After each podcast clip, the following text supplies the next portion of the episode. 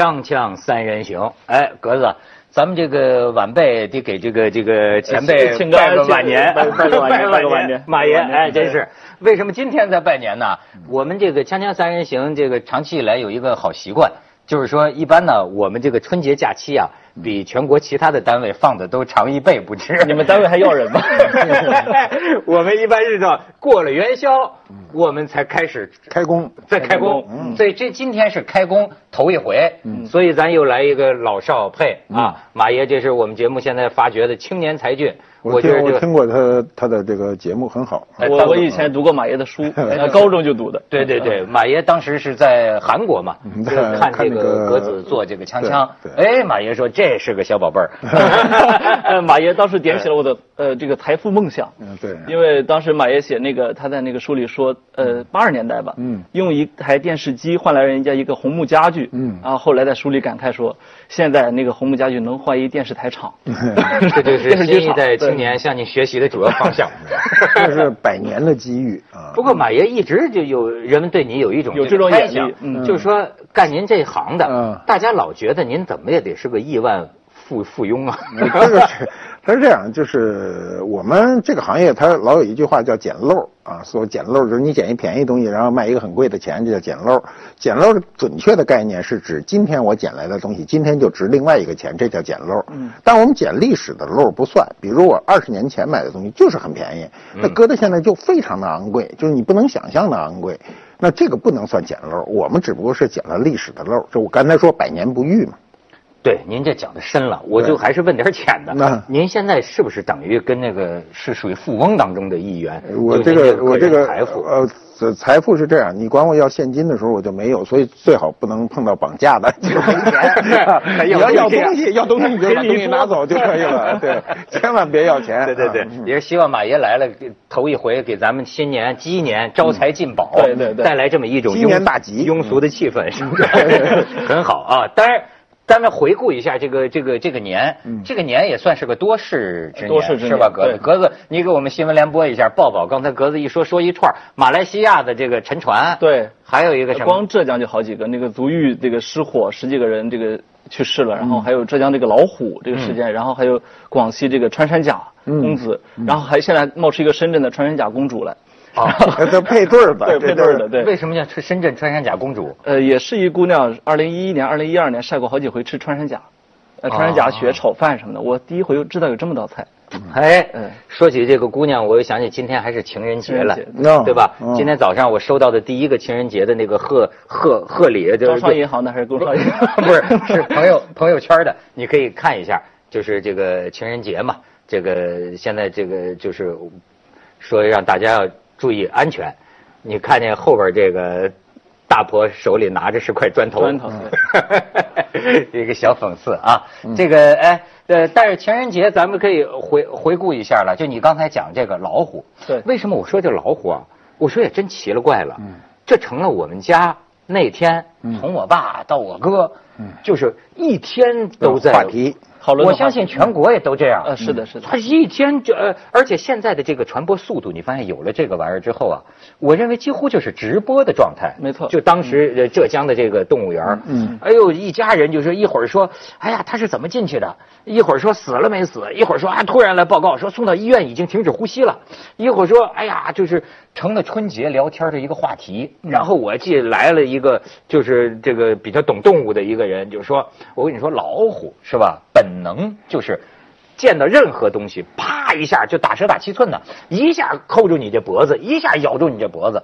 有时候为了咬得更结实一些，再松一下，吭吭这第二下扣住，没有任何东西逃得过。过了一会儿，又一个人报信儿说好像咬的不是脖子，咬的是头，咔一个，太有有视频，有视频。太惨了。但这个问题就出在有视频。如果这个老虎就是吃人那一块儿，如果看不到视频的话，它传播力就没有那么快嘛。啊，你像上次我那个们传播伦理上一般是不让说传播这种东西。是，但是它是老百姓自我传播嘛。对现在不是说我接到的那种就是呃这种彩信，就那个微信里的这个视频，不是一条视频，是多个角度拍的，多个角度因为当时围观的人非常的多，对每个人都有这手机，都站在自个儿的角度上去拍，然后发出来嘛。还有他家孩子在那儿哭，什么那那是他爸爸，那是他爸爸那个，冲击力比较明显。对，当时就有很多人，我发现今天这个社会啊，就是呃，你干任何一件事情超不过五分钟，骂的就来了。对，就是说，哎。这帮看客又想起当年鲁迅在日本上学的时候，对，说那个看着那个照片，中国那个千刀万剐，周围那些冷漠的眼神说今天这些人冷漠的眼神都变成了他们的手机镜头啊！哪有人就如此惨剧？但是我觉得这个是不是也有点太苛刻对人性？对，谁能挡得住这种冲动？除非就是围观的那几百人同时冲进去，老估计老虎就吓懵了，那个冲不进去很难爬。对，没错。对，你你看看后来这个这个也他。这个是这家属这一一边的人呢，也有出来说话的。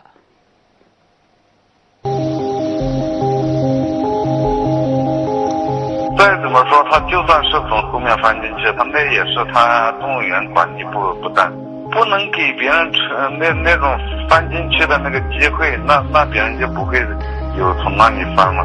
你既然你有漏洞，别人他就肯定哎会想着啊。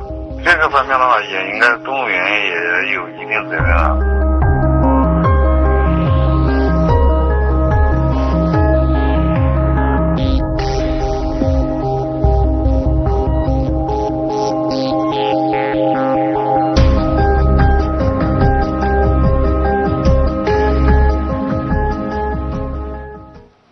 这个管委会，你看这个声明啊，就是非常客观的语气，实际上是在说明翻墙的难度。我看就是说，这个这个三米高的外围墙，嗯，哎，格子，你说他们家属那边这个理儿，你觉得讲得通吗？呃，讲不通。这个世界上没有任何一个制度是没有漏洞的。你不爬进去之后，这个事儿你洗不了地。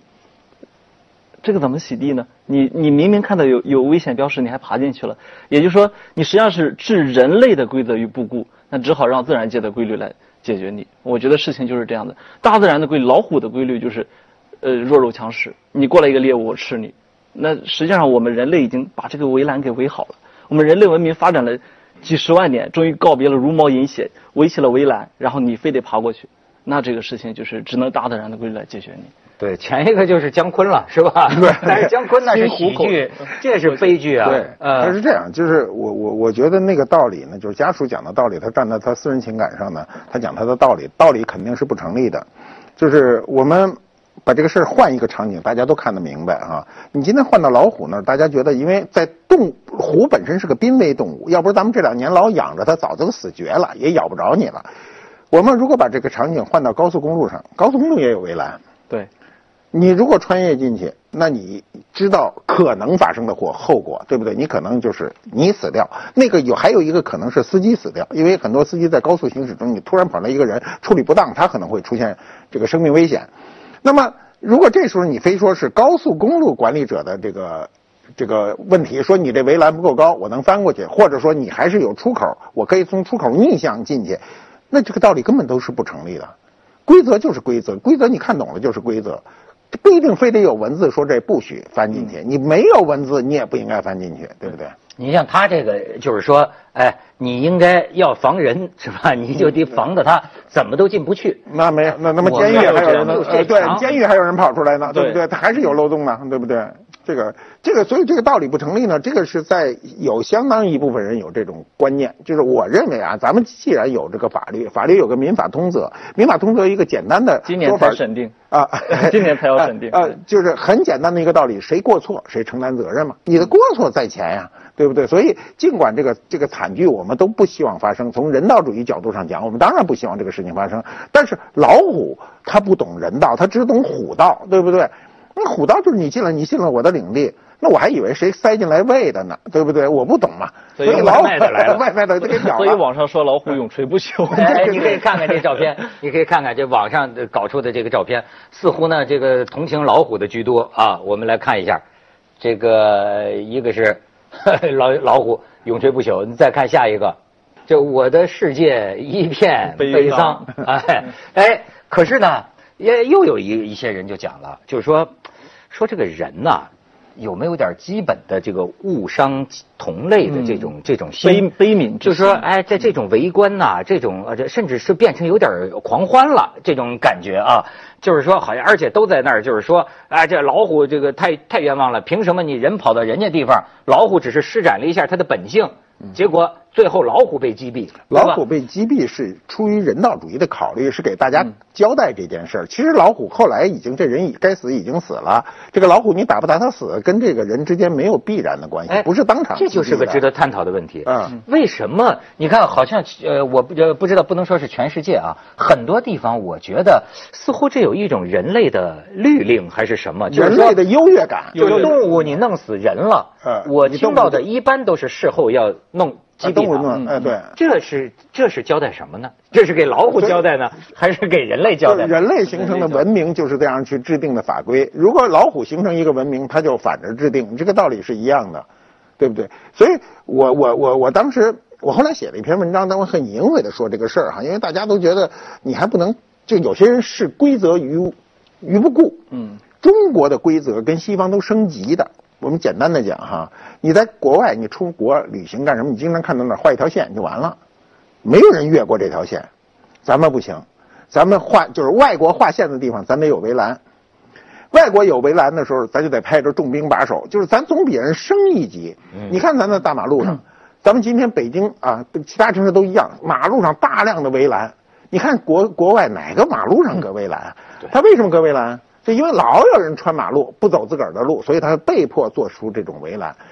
不仅是城市这个景观不好，更重要的是人的心理感受不好。哎，您甭说这个了，互联网咱们在国境线上还有个防火墙呢，是不是？咱们先去一下广告，锵锵三人行广告之后见。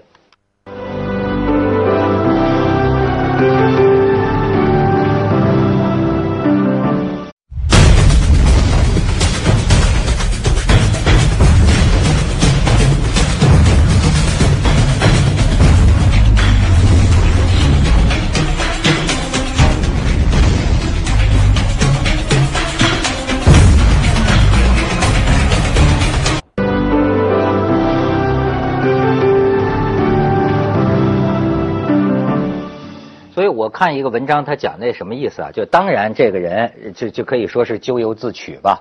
说但是呢，毕竟一个贫寒之家扔下这个孤孤儿寡母，这对这人来说这是一个不幸。就像哎，有些人说你说他闯红灯给撞死了，对吧？当然这撞死了，一方面我们说他是违反规则的后果，对。但是另一方面呢？他是不是我们也是应该唏嘘不已，而不是在那痛骂、谴责、嘲笑？是不是也有点太狠了？我觉得是的，因为你你要看到说，起码说翻动物园这个墙应该罪不至死。就像说这次，我觉得很多人他这个愤怒来自哪儿？觉得说是对我们平时生活中的愤怒。你觉得说，呃，不排队的。啊，弄熊孩子在外面闹的，然后这个还有什么老人倒地扶不扶？就是实际上很多社会的这个积累的怨恨啊、愤懑啊，集中到了这个被老虎吃掉的人身上。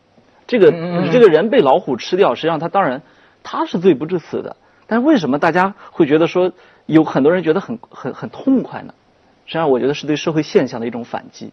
哎，你这个观察有意思，所以我就记得这个作家刘震云做咱们锵锵的时候，曾经说一句话，我印象很深。我觉得他说出了我们锵锵三人行的特点。他说中国人聊天啊，永远爱把一件事聊成另一件事。说本来咱聊这件事，你看最后说的都是另一件事。对，所以我就说这个虎吃人的这回事儿，我见到的那虎伤人还没吃，就是把人伤伤伤致死，伤致死了。哎。但他吃人听着更残酷。你说，哎，就有些人聊到另一件事了，嗯，就比如说，就是说这个门票啊，说这个人，嗯，他给他老婆、给他两个孩子都买了一百三十块钱的这个门票，嗯，他自己就为了省这点门票钱，这样搭上一条命。他说，这个一方面是他不应该，但是另一方面我也要问，对吧？大好山川不光是属于富人的，也是属于穷人的。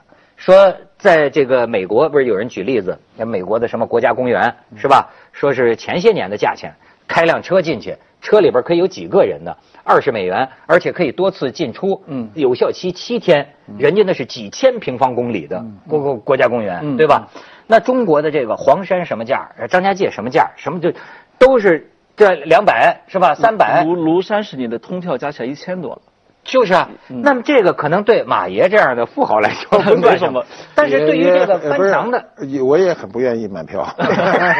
您这胳膊腿差点。这让我想起来，那个昨天那个故宫博物院院长单霁翔嘛，他就说他们为什么故宫是淡季四十，旺季六十，说我们完全可以定到一百啊。故宫这种水准的建筑啊、藏品对吧？说为什么不定更高呢？因为你价格抬得越高，你实际上是把弱势群体赶出去了。对，就是这样。所以我我现在就觉得，就是在中国吧，有些事儿，你比如说你一讨论，老让人觉得呢，好像很无奈。比方说说这个医院那么收费贵，哎，呃，站在医院的角度呢，那医院说我这医生也得发工资啊，对吧？呃，你说什么学校收费贵，那人家说我教师待遇已经不高了，好像都是可以理解的。那么中国这钱到底去哪儿了？为什么很多票价？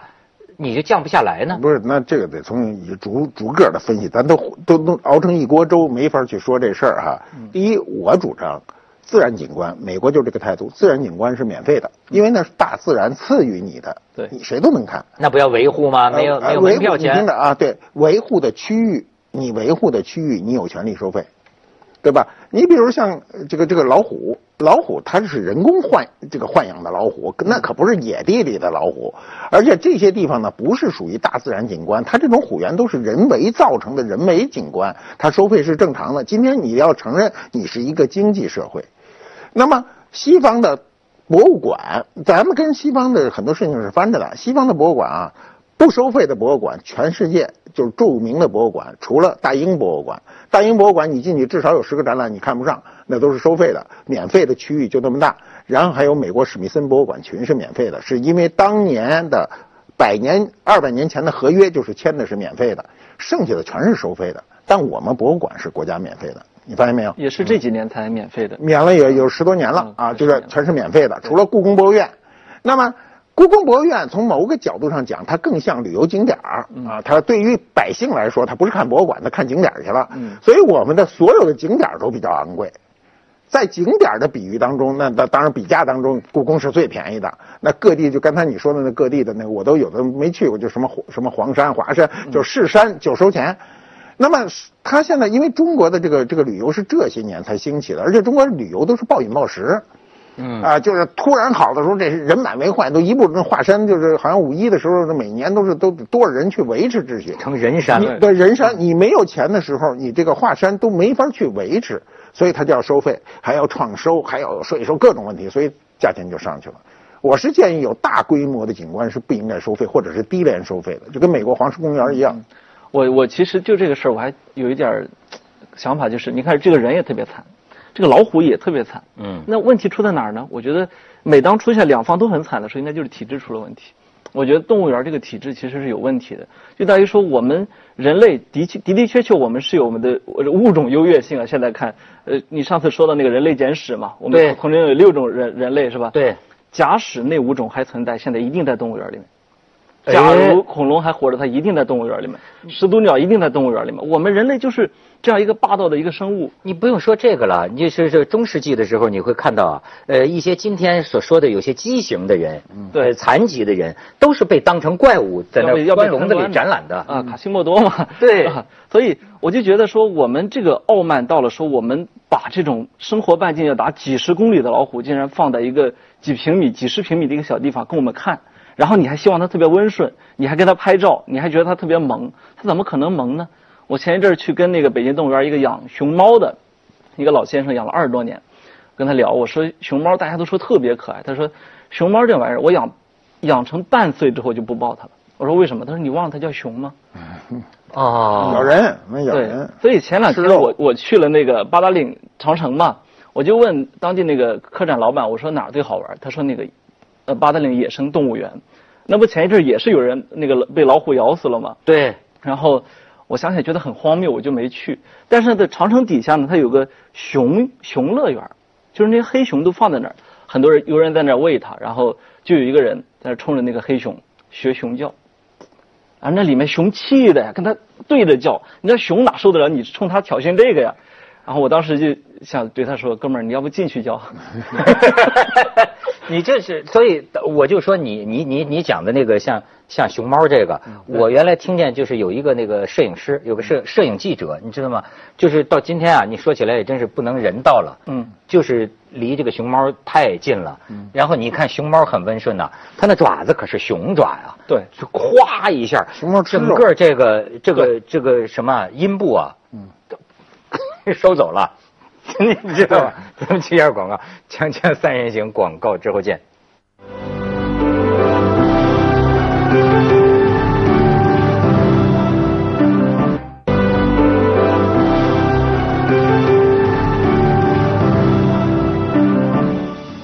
你刚才讲的那个就是《人类简史》啊，呃，现在又有一本叫《未来简史》。呃，刚收到。呃，对，就这个这两本书啊，最近大家聊的比较多。多对。就是这个以色列的这么一个学者啊，呃，挺挺年轻的。呃，见见过他一次。你啊？啊，他来过北京去年。